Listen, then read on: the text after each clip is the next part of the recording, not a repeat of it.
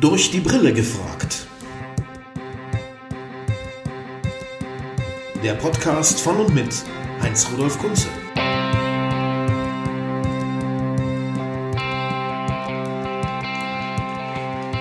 Tag. Ihr glaubt ja gar nicht, doch ihr glaubt es vielleicht schon, wie ich mich freue, dass ihr da seid, zum ersten Mal seit über drei Monaten. Menschen mit unverstellten Gesichtern. Ich habe Publikum in der hinter uns liegenden Zeit nur zweimal in Autokinos vor mir gehabt, in Blechkisten eingesperrt. Das war zwar auch ganz niedlich, wenn sie dann geblinkt haben und mit den äh, Scheibenwischern gewunken und äh, hinterher so eine Art Weihnachten veranstaltet haben, als es dunkel war und zu Ende. Aber das kann natürlich den Anblick echter Menschen nicht ersetzen. Und freue mich, dass unsere Gesprächsreihe, mit der wir jetzt hier beginnen wollen, an so einem lauschigen Abend hier beginnen darf in Leipzig. Denn hier war es auch, wo ich zum letzten Mal unverstellt und unmaskiert Leute bei einer Lesung Anfang März gesehen habe. Seitdem konnte ich mich ja selber auch nur in Wohnzimmerkonzerten betätigen, die dann gefilmt und ins Netz gestellt wurden und eben zweimal vor Autos. Das ist nicht genug, wenn man seinen Beruf liebt und das tue ich. Und mir fehlt die Spielpraxis genauso wie den Fußballern. Aber nun hoffen wir ja, dass sich langsam alles wieder lockert. Obwohl davon auszugehen ist natürlich, dass mein Beruf der allerletzte sein wird, der vollständig normal wieder arbeiten darf. Da wird sich erst alles andere geregelt und gelockert haben, dann sind wir dran mit den sogenannten Großveranstaltungen. Na, das kann sogar noch richtig lange dauern. Heute Abend geht es um einen Film und um einen Mann. Der Film heißt Ballon und Michael Bulli-Herbig hat ihn produziert. Es geht um eine berühmte Flucht aus der DDR über deren Südgrenze nach Oberfranken in den Westen äh, Ende der 70er Jahre. Eine spektakuläre Flucht, die weltweit Furore gemacht hat damals. Es äh, wurde ein amerikanischer Film, ein Hollywood-Film darüber auch gedreht mit dem Titel Mit dem Wind nach Westen und Bully Herbig hat sich dann dieses Themas nochmal unter dem Namen Ballon angenommen. Und ich möchte jetzt einen aktiven Teilnehmer dieser spektakulären Aktion hier begrüßen. Ähm, sein Weg nach oben war in Höhenmetern vielleicht nicht so hoch anzusetzen wie der von Sigmund Jähn, dem ersten Interkosmonauten der DDR. Aber in anderen Dingen gemessen war dieser Flug vielleicht sogar noch höher hinaus und irgendwie auch gefährlicher. Begrüßt also bitte mit mir Günther Wetzel, den Ballonflüchtling aus dem Ende der 70er Jahre. Hallo Günther. Hallo. Auch an dich die Frage, erstmal, ich finde, das frage ich sowieso im Moment jetzt jeden, den ich treffe. Ähm, was haben die letzten drei Monate mit dir gemacht? Was, wie hast du Corona verbracht, überstanden, ausgehalten, ertragen? Wie ist es dir in dieser Zeit ergangen? Aber wir haben gemeinsam die Zeit, glaube ich, ganz gut durchgestanden. Das einzige Negative, das sich für mich ergeben hat, ich bin ja doch häufiger in Schulen und Vereinen als Zeitzeuge unterwegs, dass eben in den letzten drei Monaten alles abgesagt wurde, weil sich das noch bis die nächsten Wochen hinziehen wird. Was eigentlich schade ist, aber ich hoffe, dass wir das nachholen können, dass sich das Ganze langsam mal wieder normalisiert. Das hoffen wir alle. Und daran gleich anschließend eine Frage spekulativer Natur. Was glaubst du oder wie glaubst du, wäre die DDR mit einer solchen Situation umgegangen? Oh, ich denke mal, dass sich das gar nicht so verbreitet hätte in dem Sinn. Es sind nicht so viele Leute raus und reingekommen, dass der Austausch gar nicht so extrem gewesen wäre. Und äh, ich weiß nicht, ob er so offen damit umgegangen wäre. Ich vermute mal eher nein. Ja gut, gehen wir jetzt mal davon aus, ähm, dass der sogenannte antifaschistische Schutzwall nicht geholfen hätte und dass von wo auch immer äh, diese Krankheit auch in der DDR stattgefunden hätte. Äh, hätte der Staat DDR anders reagiert als jetzt die Bundesrepublik und wenn wie? Also ich denke schon, ich denke mal, dass eben nicht so viel in der Öffentlichkeit geraten wäre, weil es hatte in, zu DDR-Zeiten keine Probleme gegeben. Es gab keine Verbrechen, es gab keine Flüchtlinge, was man natürlich dann schon mitbekommen hat, dass es anders ist. Und ich denke mal, dass auch so ein Problem eher unter Tisch gekehrt worden wäre oder zumindest nicht so hochgekommen wäre, wie es jetzt der Fall ist.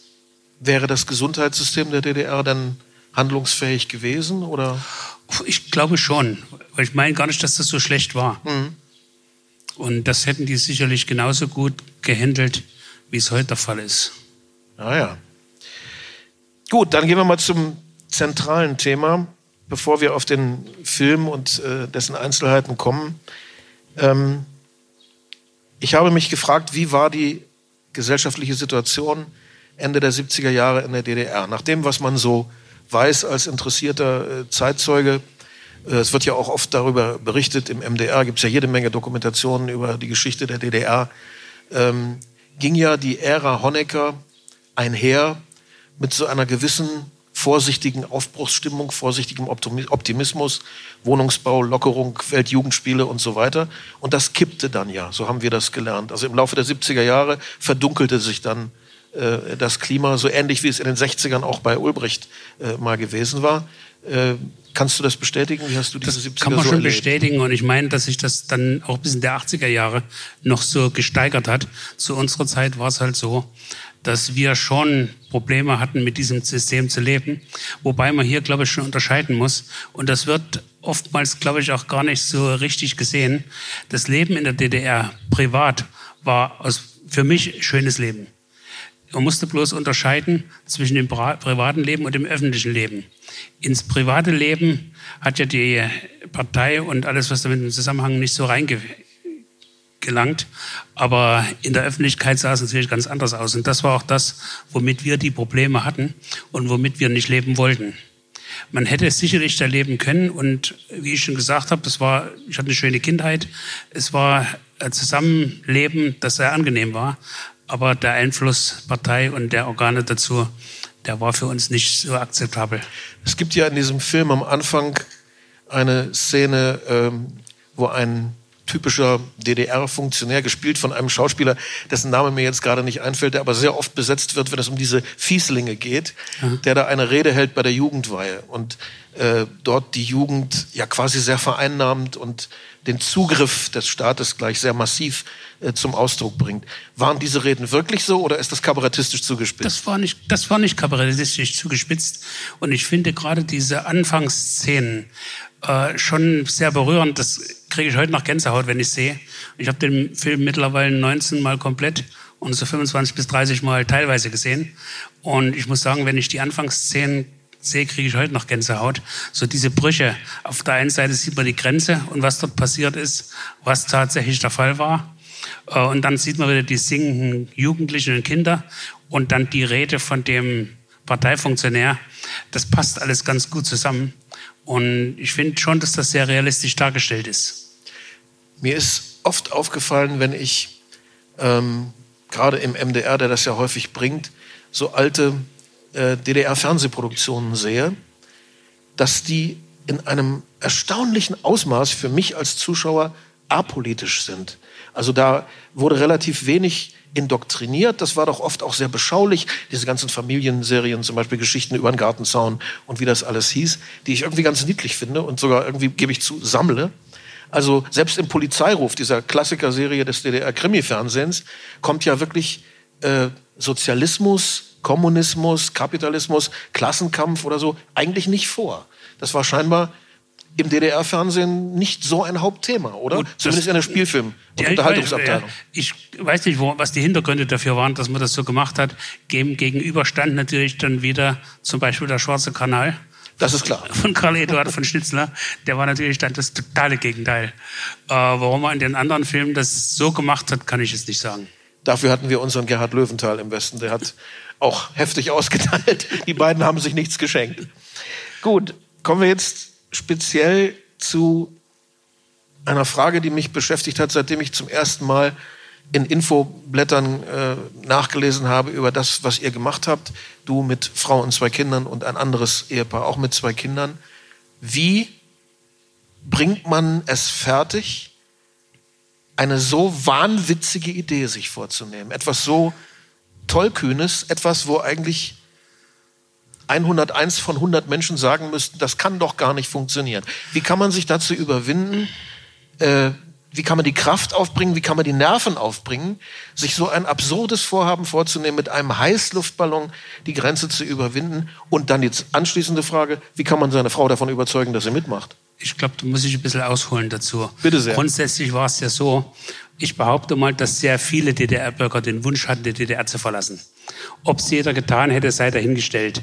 Denn es war von vornherein klar, wenn man die DDR auf diese Weise verlässt, auf illegale Weise, dann wird man wahrscheinlich Freunde, Bekannte, Verwandte nie mehr wiedersehen. Das Eigentum ist weg. Für uns war aber immer wieder der Gedanke da, dass wir das auch wollen. Und den hat man über Jahre dahin gesponnen, hatten immer wieder verworfen, weil einem die Sache zu unsicher erschien. Insbesondere direkt über den Zaun zu gehen, war eigentlich nahezu unmöglich in diesen Jahren. Und dadurch ist der Gedanke immer wieder weg gewesen. Aber er ist durch einzelne Ereignisse, die ich jetzt gar nicht im Detail auf, aufführen möchte, immer wieder hochgekommen. Und wir haben schon den Gedanken immer weiter gesponnen, immer wieder darüber geredet, dass wir gerne raus wollen. Und durch einen Zufall äh, habe ich im März 1978 Besuch aus dem Westen bekommen. Und diese Westverwandte, die hat mir immer wieder mal Zeitschriften mitgebracht. Die hat es geschafft, die durchzuschmuggeln, was ja auch nicht so einfach war. Und da habe ich in einer Zeitschrift einen Bericht gesehen über dieses alljährliche Ballonfahrertreffen in Albuquerque, New Mexico. Und da habe ich diese vielen bunten Ballons dahin schweben sehen und habe mir gedacht, so schwierig kann es doch gar nicht sein. Ein Stoffsack, heiße Luft rein und es geht hoch. Das sah alles so leicht aus. Es, ich hatte wirklich die volle Überzeugung, dass das dass da nichts passieren kann. Was soll das schon sein? Der Ballon äh, schwebt so leicht dahin. Ich habe mittlerweile einige Ballonfahrten, muss ich dazu sagen. Das sehe ich heute auch ganz anders. Aber damals, wir waren ja blauäugig und hatten keine Ahnung.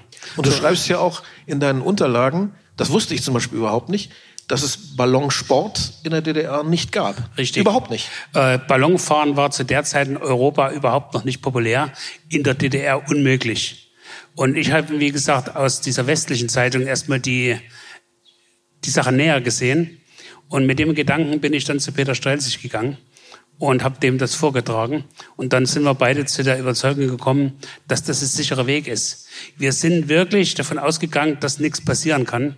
Und mir wird ja immer wieder mal so ein bisschen vorgeworfen, dass ich die Familie, die Kinder äh, einer Gefahr ausgesetzt habe, was ja aus der damaligen Sicht nicht der Fall war.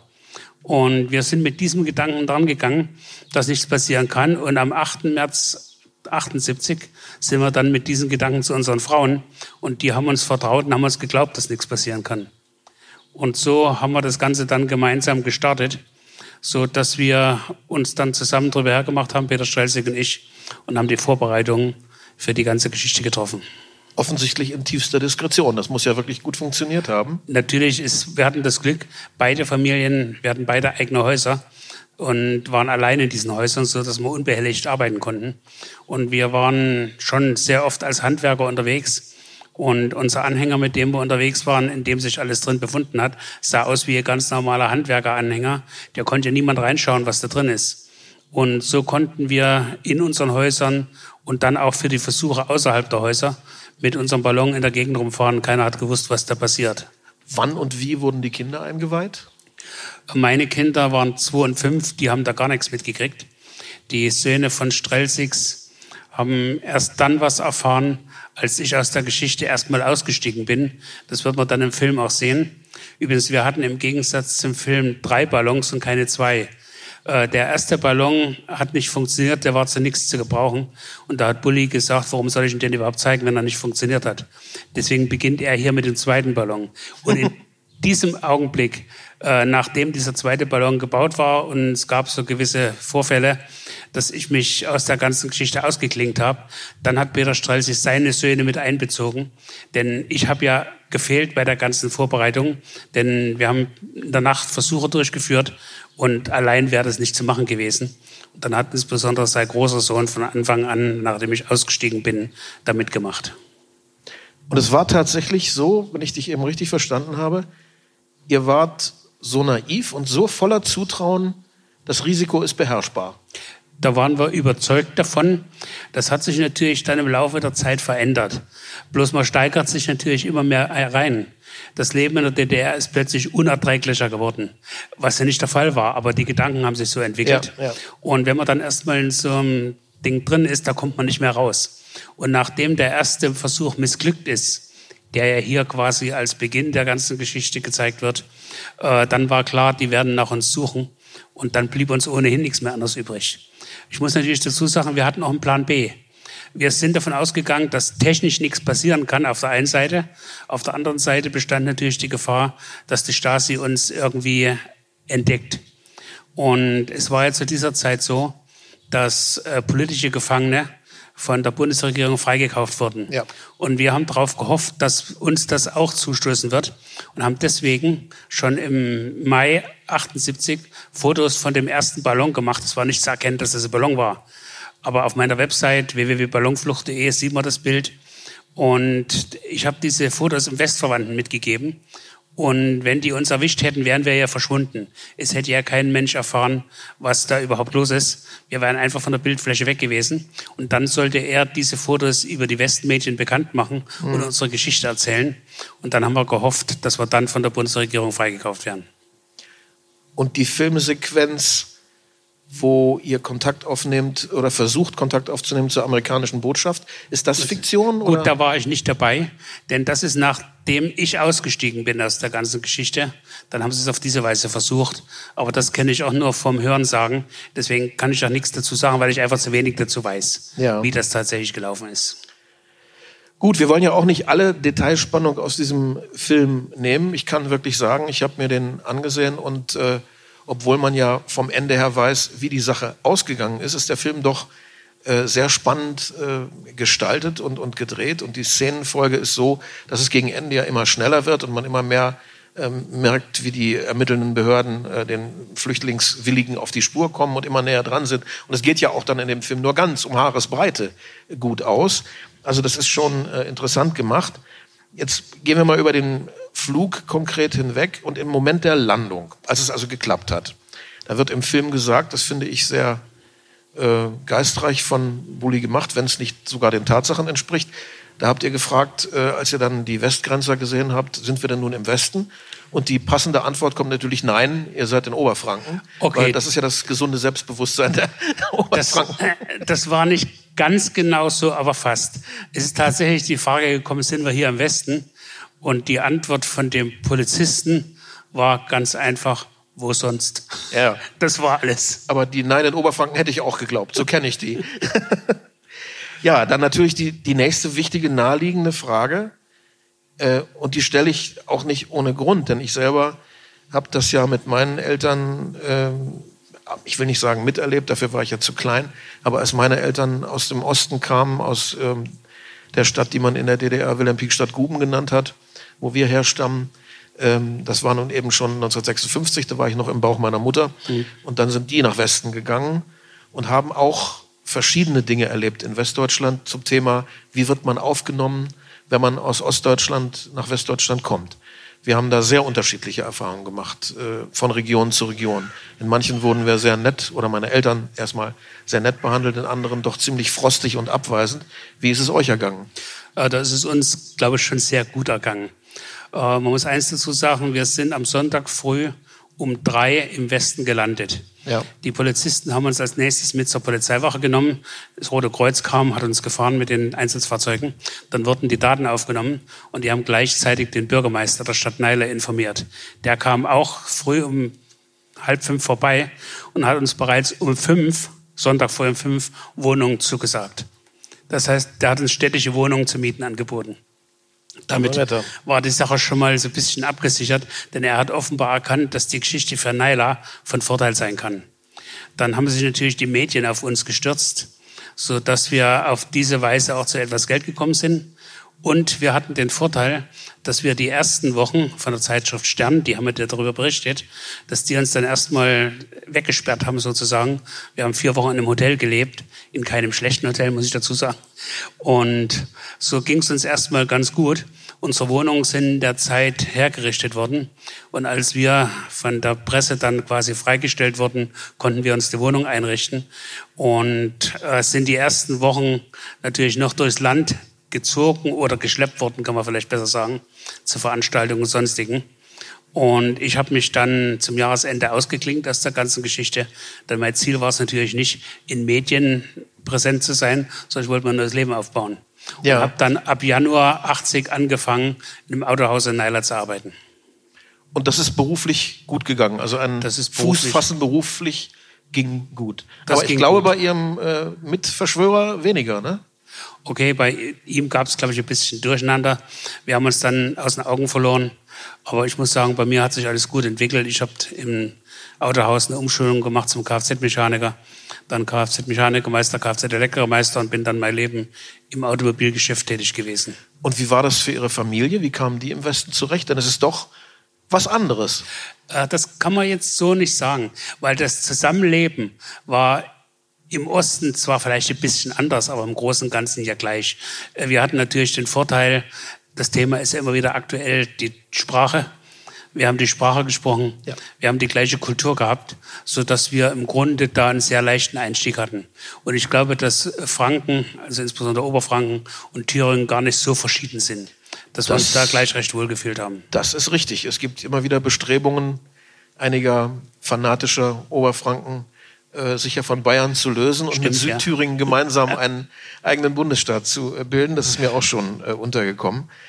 Ähm, hatten Sie dann auch Westverwandte oder waren Sie ganz alleine? Nein, wir hatten über meine Frau Westverwandte. Und der Gedanke war halt, wenn wir ankommen, dass wir erstmal zu denen gehen. Das hat sich allerdings dann erledigt. Die haben bei Nürnberg gewohnt und wir sind ja dort in Naila geblieben.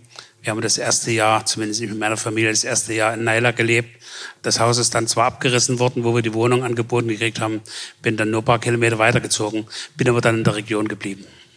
Das war nämlich bei mir und meinen Eltern anders. Wir waren quasi der einzige Kunze Außenposten im Westen. Alle anderen äh, Verwandten waren in der DDR geblieben. Und äh, insofern haben meine Eltern mir doch ziemlich stark als Kind das Gefühl von Exil vermittelt, weil egal wo wir gewohnt haben in Westdeutschland, an den Wänden immer die Bilder von Eisenhüttenstadt, von Guben, von Forst und so weiter, von Frankfurt oder äh, hingen von der Ecke eben, wo wir alle herstammen. Da fühlte man sich dann schon etwas fremd. Aber äh, wenn Sie da äh, Aufnahme gefunden haben, freundliche und auch Verwandtschaft, dann hört sich das ja an, als ob Sie ganz gut gelandet sind im doppelten Sinne des Wortes. Und das war natürlich auch der Vorteil, dass wir durch diese Geschichte schon bekannt waren und dadurch einen ganz guten Stand in Naila hatten und umgegend. Und Ihre äh, Kinder, sind die ja richtig Westdeutsche geworden oder? Ja klar, gut, die waren zwei und fünf zu der Zeit. Dann denke die sind natürlich im Westen aufgewachsen, so wie andere Kinder auch. Die haben ja der Große noch ein bisschen Gedanken an die DDR gehabt, ja. Erinnerungen, aber mehr war auch nicht da. Und du bist jetzt, wie ich erst vor zwei Stunden erfahren habe, seit anderthalb Jahren wieder in Chemnitz ansässig. Was war denn dafür der Grund? Gut, das kann ich ganz offen sagen. Vor zwei Jahren hat sich meine Frau von mir getrennt. Ich habe dann im Herbst eine Frau aus Chemnitz kennengelernt und bin letztes Jahr nach Chemnitz gezogen. Das heißt Liebesgründe und kein Heimweh. So ist es. Auch ein guter Grund. Das heißt, für Sie ist das jetzt, für dich ist das jetzt kein Problem mehr Ost und West? Oder siehst du da doch noch es, es Unterschiede? Gibt, es gibt für mich kein Ost und West in dem Sinn mehr.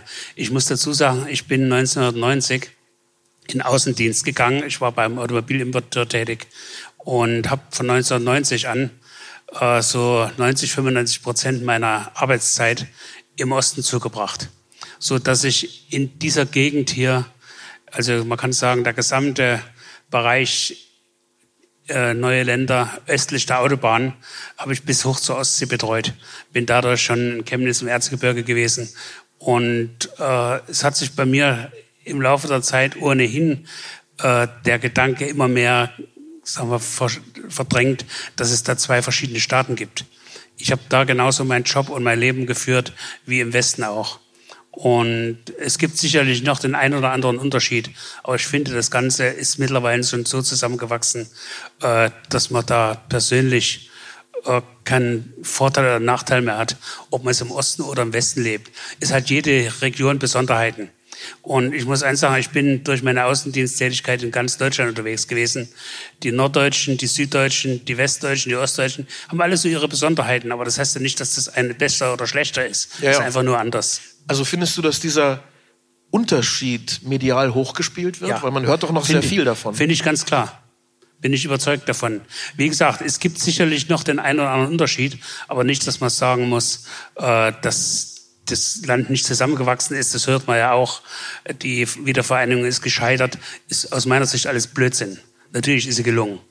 Mit gewissen Einschränkungen natürlich. Und es wurden Fehler gemacht. Klar wurden Fehler gemacht. Es war ja alles neu für alle. Aber man kann doch deswegen nicht die Sache schlecht reden. Ganz im Gegenteil, man sollte einfach viel positiver darüber reden. Das ist für mich interessant und verblüffend, weil ich meistens Leute treffen, die es anders bzw. schlecht reden, aber auch mal erfrischend sowas zu hören. Ähm, eine Sache würde ich gerne noch ansprechen, wenn ich darf, sonst sag, Ja. du möchtest nicht drüber reden. Ähm, ich finde das ganz wichtig, vor allen Dingen, wenn man gleich diesen Film sieht. Ähm, es gibt ja doch, wenn man das vorsichtig ausdrückt, eine starke Entfremdung zwischen euch und der anderen Familie. Ja. Was war der Anlass? Wie kam das, wenn man so etwas Einmaliges, etwas so Intensives im Leben miteinander geteilt hat, so ein Erlebnis, dass man sich dann verliert? Gut, ich muss natürlich eins dazu sagen, das Ganze war eine Zweckgemeinschaft. Und nachdem wir im Westen angekommen waren, hatte ich ja das Problem, dass äh, ich mir bei der Landung einen Muskelfaserriss zugezogen habe und für eine Woche ins Krankenhaus musste. Und Peter Schelzig hat halt ein etwas sehr starkes Geltungsbedürfnis gehabt. Und er hat die Geschichte dann so dargestellt, dass er der Initiator und Erbauer des Ganzen gewesen ist, was eben nicht der Fall war. Denn ein großer Teil der Ideen und gerade der Bau des Ballons war ja ausschließlich meine Sache, so dass da schon gewisse Spannungen entstanden sind. Dann hat es noch verschiedene Zwischenfälle gegeben. Wir sind eingeladen gewesen. Die Einladungen sind an ihn gegangen. Er hat für sich zugesagt, für uns abgesagt. Und das hat dann dazu geführt, dass wir uns Das ist schon merkwürdig. haben. Und das, ohne dass ihr euch eigentlich gestritten habt, oder wie? Überhaupt nicht, aber er hat das Ganze so an sich gerissen, was mir natürlich dann im Laufe der Zeit schon gestunken hat, muss man auf Deutsch sagen. Und so hat sich das Ganze dann getrennt. Äh, Peter ist leider, muss ich jetzt wirklich sagen, vor dreieinhalb Jahren gestorben. Es ist nicht mehr zu einer, zum Zusammenkommen gekommen, aber mit seiner Familie habe ich wieder Kontakt. Gab es jemals im Westen gelandet, im doppelten Sinne, also gelandet und auch angekommen, Überlegungen bei dir, so der Art, vielleicht auch mit Heimweh verbunden, wie hätte die DDR sein müssen, um sie auszuhalten, um da zu bleiben? So wie sie jetzt ist. Also nicht Es mehr war- DDR. Es ist nicht mehr DDR, dieses, äh, sagen wir, dieser Einfluss äh, der, des Staates auf die, schon so ein bisschen aufs Privatleben, das Eingesperrtsein, die Grenze an sich, äh, das hat dann schon gestört und belastet. Ich habe ja mal vor zweieinhalb, drei Jahren, weiß nicht mehr genau, ein Interviewbuch gemacht mit Egon Krenz. Das war sehr interessant und Egon Krenz hat gesagt, natürlich war es der größte Fehler ähm, der SED, dem eigenen Volk nicht zu vertrauen. Ja. Ähm, wenn Reisefreiheit es gegeben hätte in der DDR, hätte es eine DDR länger gegeben oder auch nicht? Äh, gut, ich weiß nicht, die wirtschaftliche Entwicklung war natürlich auch ein Desaster. Die DDR war ja im Grunde schon pleite. Und ob es die weiterhin gegeben hätte, kann man schlecht sagen. Aber ich denke, die Bereitschaft, im Land zu bleiben und für dieses Land was zu tun, wäre mit Sicherheit größer gewesen. Denn die Menschen hängen ja dran. Und die, die zurückgeblieben sind, die können vielleicht zum Teil nicht verstehen, dass andere wieder gegangen sind. Ich habe halt zu denen gehört, die gegangen sind, weil ich mich nicht mit dem System identifizieren konnte. Aber ich kann mir gut vorstellen, wenn ich die Möglichkeit gehabt hätte, jederzeit aus- oder einzureisen, dass ich dann sehr wahrscheinlich auch dort geblieben wäre.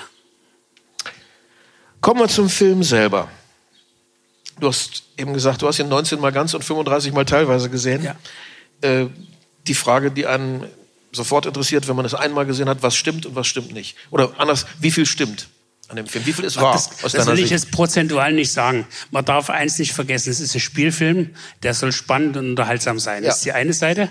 Äh, Die wesentlichen Szenen sind aber so, wie sie waren.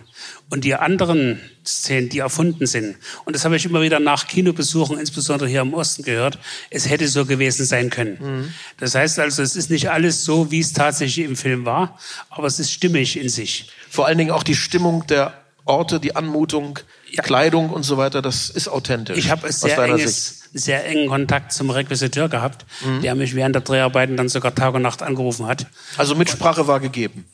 Bitte mit? Mitsprache war gegeben. Du konntest Mitsprache Ja, haben. klar. Äh, So, wir haben am Anfang die Möglichkeit gehabt, Bulli mit seinem Team die gesamte Geschichte zu erzählen, beide Familien getrennt, so dass er sich ein Bild machen konnte, was eben von beiden Seiten kommt. Dann habe ich die Drehbücher von Anfang an zu lesen bekommen und konnte meinen Kommentar dazu abgeben. Dann hat Bulli natürlich den Vorteil gehabt, dass er Einsicht in die Stasi-Akten hatte. Weil meine hat übrigens so circa 2400 Seiten. Ein Teil habe ich ihm zur Verfügung gestellt. Äh, Dadurch hat er realistische Informationen bekommen. Vor der Familie Strelzig genauso. Dann hat er einen ehemaligen DDR-Regisseur zur Unterstützung gehabt und einen ehemaligen hauptamtlichen Stasi-Mitarbeiter. So dass natürlich die Informationen, die er hatte, sehr stimmig waren. Ja. Und dadurch, dass wir unseren Teil mit dazu beitragen konnten, und ich denke mal, ich habe einen sehr großen Teil beitragen können, äh, konnte er das natürlich dann so realistisch wie möglich darstellen. Natürlich müssen bestimmte Sachen in, mit hingenommen werden, äh, dass er Lücken quasi ausfüllen musste, dass er gewisse Übergänge selber einbinden musste, aber es ist alles so, wie es sein sollte und sein muss. Und die Schauspieler haben natürlich dazu gepasst. Und wir werden es dann sehen, gerade der Stasi Mitarbeiter, der da tätig ist, der selber aus der DDR stammt, Thomas Kretschmann, der hat diese Rolle überzeugend gesp- gespielt. Das empfinde ich auch als ein äh, besonderes Highlight. Thomas Kretschmann als Stasi-Oberstleutnant, der also euch heiß auf den Fersen ist. Ist schon interessant, was man als deutscher Schauspieler alles so in einem Schauspielerleben macht, wenn ich daran denke, dass er im Untergang noch den Adjutanten von Heinrich Himmler Fegelein gespielt hat und jetzt einen Stasi-Oberstleutnant. Aber so ist das halt als deutscher Schauspieler, wenn man ein profiliertes Gesicht und eine tolle Autorität hat und die hat er. Und ich finde, einen der stärksten Sätze in diesem Film ist der, wo er bei der Untersuchung eures ersten, in Anführungszeichen, gescheiterten Ballons sich einen jungen Grenzerleutnant vornimmt und ihm sinngemäß Folgendes sagt, warum jagen wir die überhaupt? Lasst sie doch laufen, wenn sie Sozialismus nicht haben wollen. So im Sinne von Honecker, weinen wir ihnen doch keine Tränen nach. Die wollen nicht hierbleiben. Warum jagen wir die überhaupt? Sollen wir die nicht einfach laufen lassen? Was meinen Sie dazu, Genosse Leutnant? Wie, interpret, wie interpretierst du diesen Satz? Ist Ja. das eine perfide Art und Weise, den Leutnant zu testen? Ja. Oder könnte das ein ehrlicher Gedanke sein? Das war kein ehrlicher Gedanke. Der wollte ihn aus der Reserve locken und wollte ihm eine Meinung rauslocken. Hätte der also gesagt, ja, lassen wir sie doch laufen? Was wäre geschehen? Äh, mit Sicherheit hätte er Probleme gekriegt. Und äh, diese, das Verhör, das er durchgeführt hat, macht ja recht deutlich, was er für eine Einstellung hatte. Und diese zwei Grenzsoldaten sind tatsächlich hinterher eingesperrt worden, die er da verhört. Weil ich habe Kontakt zu diesen Kreisen, denn ich bin jetzt seit na, mittlerweile drei Jahren Mitglied beim Grenzerstammtisch in Oberfranken. Da treffen sich ehemalige DDR-Grenzer mit Westgrenzern und sitzen da zusammen und erzählen Geschichten aus alten Zeiten. Und diese Grenzer konnten auch mit ihren äh, Erfahrungen in diesen Film einbringen. Und daher weiß ich, dass diese zwei Grenzsoldaten, die er da verhört, das werden Sie nachher im Film sehen, dass die tatsächlich Probleme hatten, dass die hinterher eingesperrt wurden.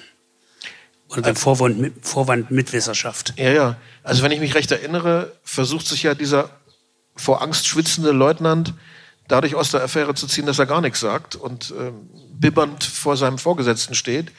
Ähm, was wäre denn die, die DDR-korrekte Antwort gewesen auf diesen mephistophelischen Versuch, ihn reinzulegen? Was hätte er denn sagen sollen? Ich denke schon, dass der sich richtig verhalten hat. Denn der konnte ihm ja daraufhin nichts.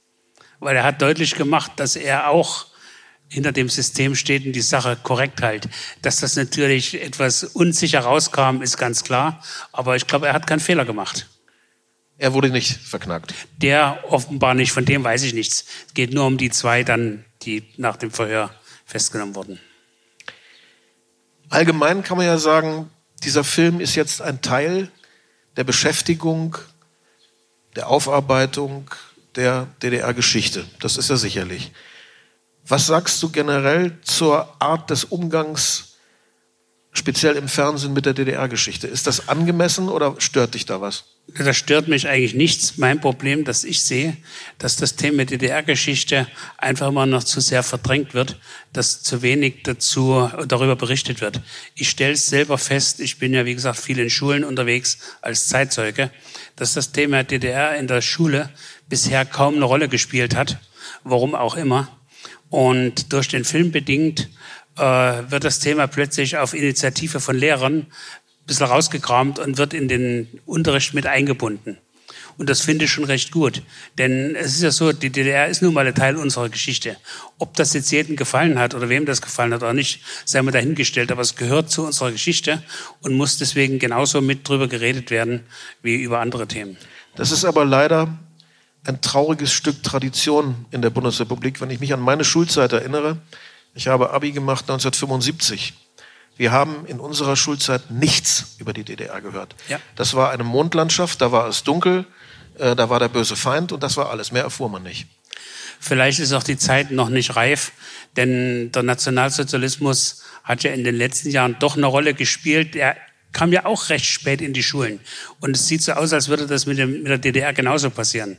Vielleicht muss auch eine gewisse Zeit vergehen, dass man das wieder mit äh, anspricht. Aber es scheint im Moment so zu sein, dass sich was tut. Und wie ich schon gesagt habe, ich meine, der Film hat dabei eine Rolle gespielt, dass das Thema wieder aufgenommen wird. Und vielleicht kann man auch, das ist auch ein sehr teuflischer Gedanke, aber der kommt mir manchmal, wenn man zu viel bewältigt, auch falsch bewältigen. Man kann da auch viele Fehler machen. Natürlich. Dann kannst du wieder kippen die Situation war ja für niemand irgendwo greifbar. Und da wurden eine Menge Fehler gemacht. Aber ich finde trotzdem, dass es der richtige Weg war, der gegangen wurde, trotz der vielen Fehler. Also unterm Strich, das höre ich schon raus aus deinen Bemerkungen. Wenn ich dich jetzt frage, würdest du alles nochmal so machen, kann ich mir die Antwort denken. Äh, weiß ich nicht, ob du dir denken kannst. Nein. Nicht alles nochmal. Ich hatte jetzt mit Ja gerechnet. ich dachte ich mir schon. Na, es ist so. Was würdest du anders machen? Ich weiß natürlich heute viel mehr. Natürlich ist der, wäre der Gedanke immer noch da geblieben, rauszukommen, wie auch immer. Aber im Nachhinein gesehen würde ich diesen Weg nicht mehr wählen. Denn ich weiß heute schon mehr über die Luftfahrt.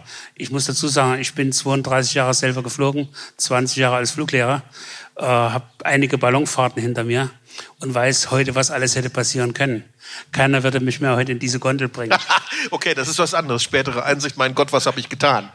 Alles klar. Aber an der Sache selber bereust du ja nicht. Überhaupt nicht. Also ich sagen würde, ich würde es zwar nicht wieder machen, ja. aber ich bin froh, dass wir damals die Entscheidung getroffen haben und dass wir den Weg, Weg gewählt haben. Es war viel Glück dabei, deswegen kann ich da heute auch locker drüber reden. Aber machen würde ich es nicht mehr. Alles klar. Zum Abschluss eine ganz andere Frage. Vergiss, dass ich hier sitze. Du kennst mich überhaupt nicht. Welche Musik magst du? Sag jetzt nichts Richtiges. Ich muss ehrlich sagen, ich habe keinen wirklich festgelegten Musikgeschmack. Äh, es ist sehr vielfältig, aber eins kann ich ganz deutlich sagen, deine Musik mag ich sehr. Danke. Viel Spaß mit dem Film, Leute. Danke, Günter Wetzel. Danke.